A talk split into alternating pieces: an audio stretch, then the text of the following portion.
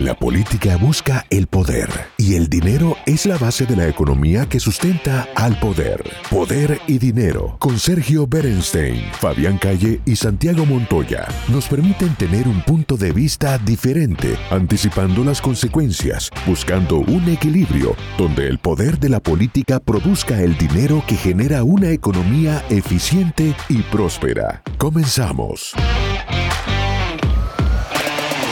Bienvenidos a otro programa Poder y Dinero, junto a Sergio Bernstein, Fabián Calle y quien les habla Santiago Montoya, aquí por Americano Media.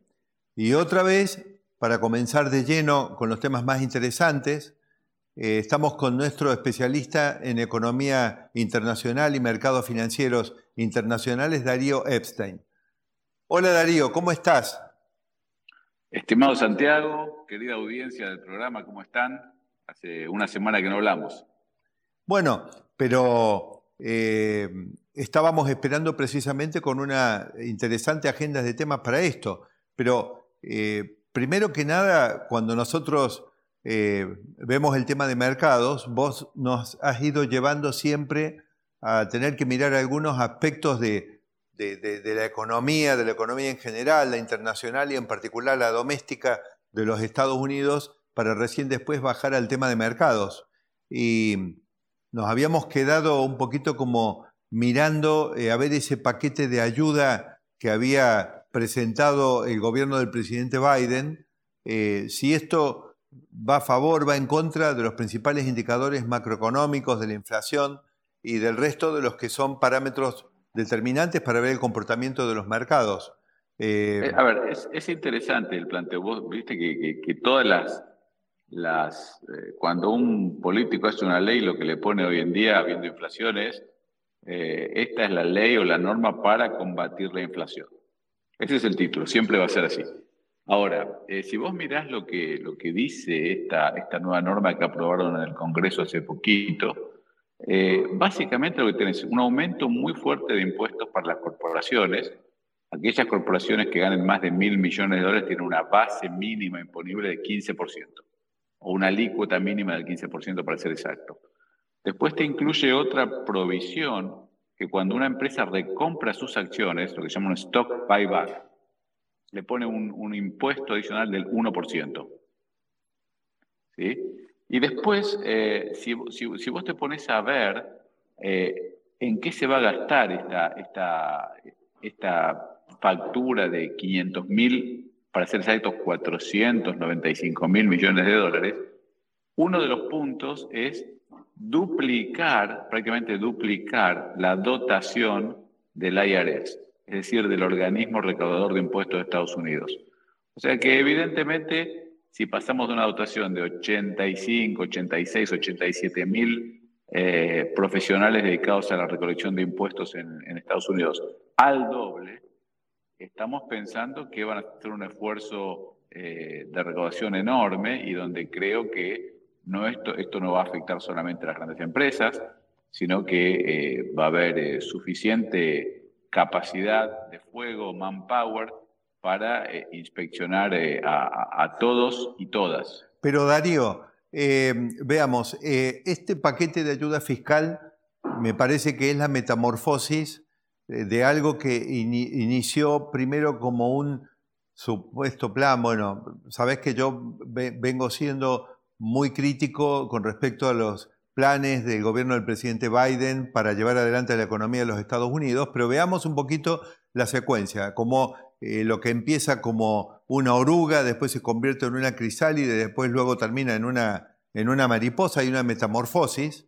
Y esto comenzó como el plan que le llamaban eh, recuperarse mejor y más rápido eh, del presidente Biden era 1.75 trillones de dólares inicialmente con tres patas. Una, la pata medioambiental, donde había un gran este, una gran eh, ayuda prevista, por ejemplo, en cash para comprar vehículos eléctricos, también en, en, tax relief para comprar eh, vehículos eléctricos, alivios tributarios, y, también, por supuesto, todo un gran tema eh, en, el, asunto del medio ambiente. Luego había también una segunda pata muy importante en materia de, de, cuidados de salud. Estaba previsto una cantidad de medidas respecto a Medicare y otras cuestiones que, bueno, que iban apuntando, según el gobierno del presidente Biden, a mejorar el sistema de salud. Pero claro, la tercera pata, que incluía lo que vos estás mencionando, que es duplicar la planta de personal del IRS y otro elemento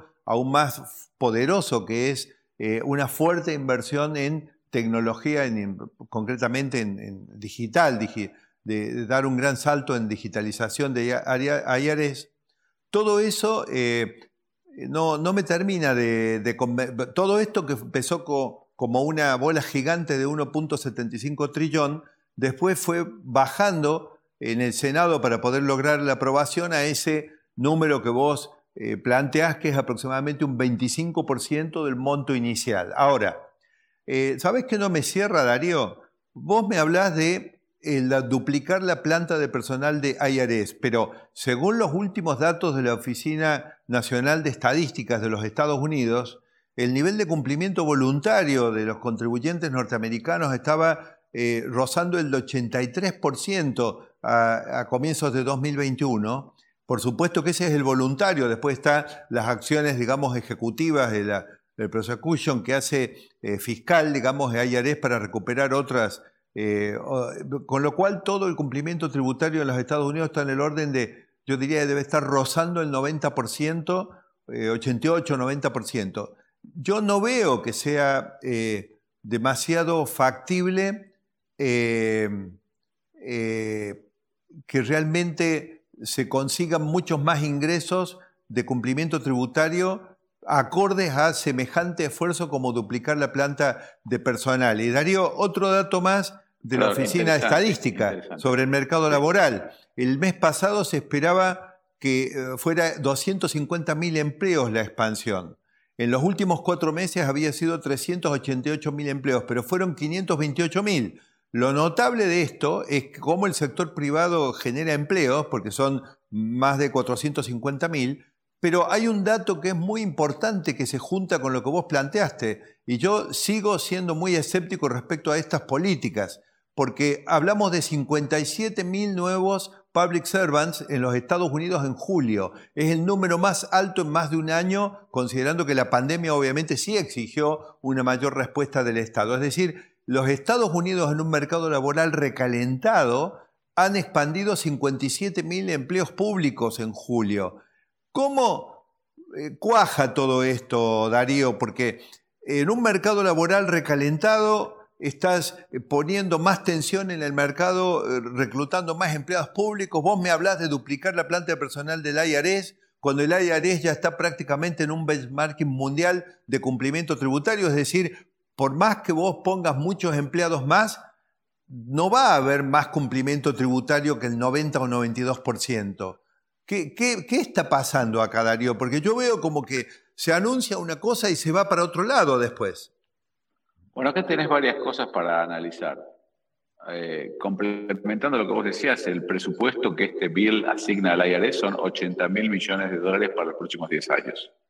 O sea, que vas a tener tecnología, pero, por ejemplo, sí tiene que prepararse el contribuyente americano a recibir mayor presión a los efectos de no equivocarse, no cometer errores y estar siempre eh, al, borde de, recibir inspecciones y, trabajar mejor, por supuesto, con el aditamento de la tecnología. Ahora, pero dicho esto, hay un tema, yo por ahí me levantaría un, paso más arriba todavía, Santiago, y es el siguiente. Hemos tenido dos trimestres consecutivos de crecimiento negativo, es decir, para los estándares normales es una recesión.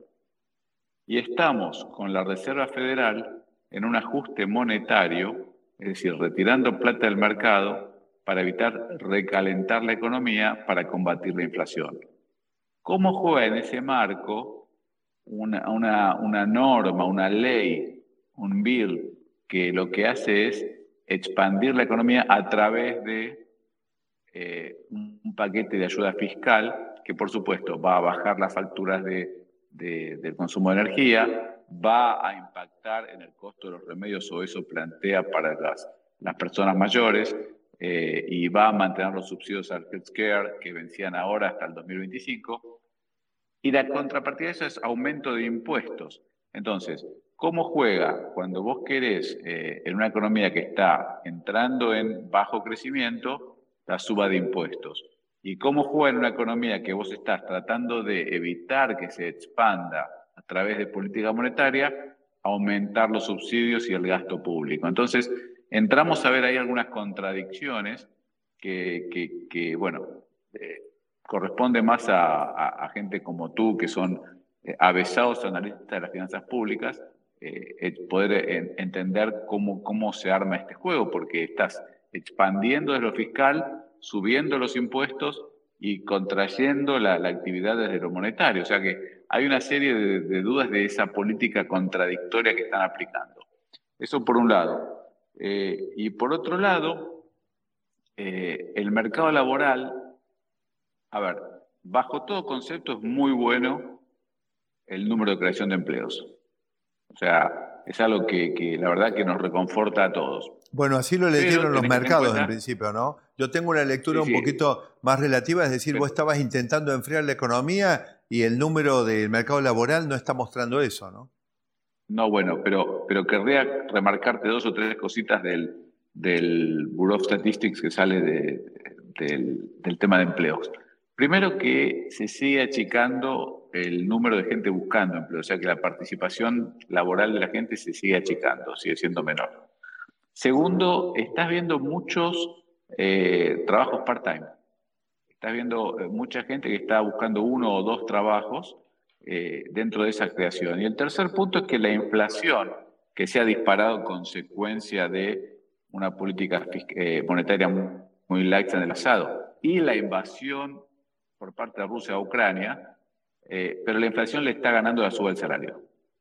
Entonces, son tres conceptos que si bien no opacan el buen número de empleo que hemos visto, por lo menos un llamado de atención. No podemos dormirnos en eso porque ahí hay tres factores. El trabajo es menos estable, hay menos gente buscando trabajo y tenés que la suba eh, del salario horario no compensa el aumento de la inflación. yo, me quedo, considerar, ¿no? yo me quedo con esto, Darío, porque cuando se buscaba oro en el oeste, eh, bueno, todavía se busca oro, pero me, refiero en las épocas del siglo XIX, eh, había muchas veces descubrían algo que parecía que era una pepita de oro, pero no era eso. No todo lo que reluce y brilla a veces es oro, y me parece que con algunos de los indicadores en realidad está, eh, eh, el gobierno los está presentando como si fueran positivos y yo creo que en realidad esconden un diagnóstico completamente opuesto. Darío, te eh, agradecemos aquí desde Poder y Dinero, junto a Sergio Benestein, a Fabián Calle y yo, para toda nuestra audiencia a través de Americano Media, Darío Epstein, especialista en economía y en mercados financieros internacionales. Muchas gracias, Darío. El análisis sobre el poder y dinero concluye por hoy. Seguimos con los cálculos y proyecciones para ofrecerles nuevas herramientas que les ayuden a tomar mejores decisiones. Hasta el próximo programa.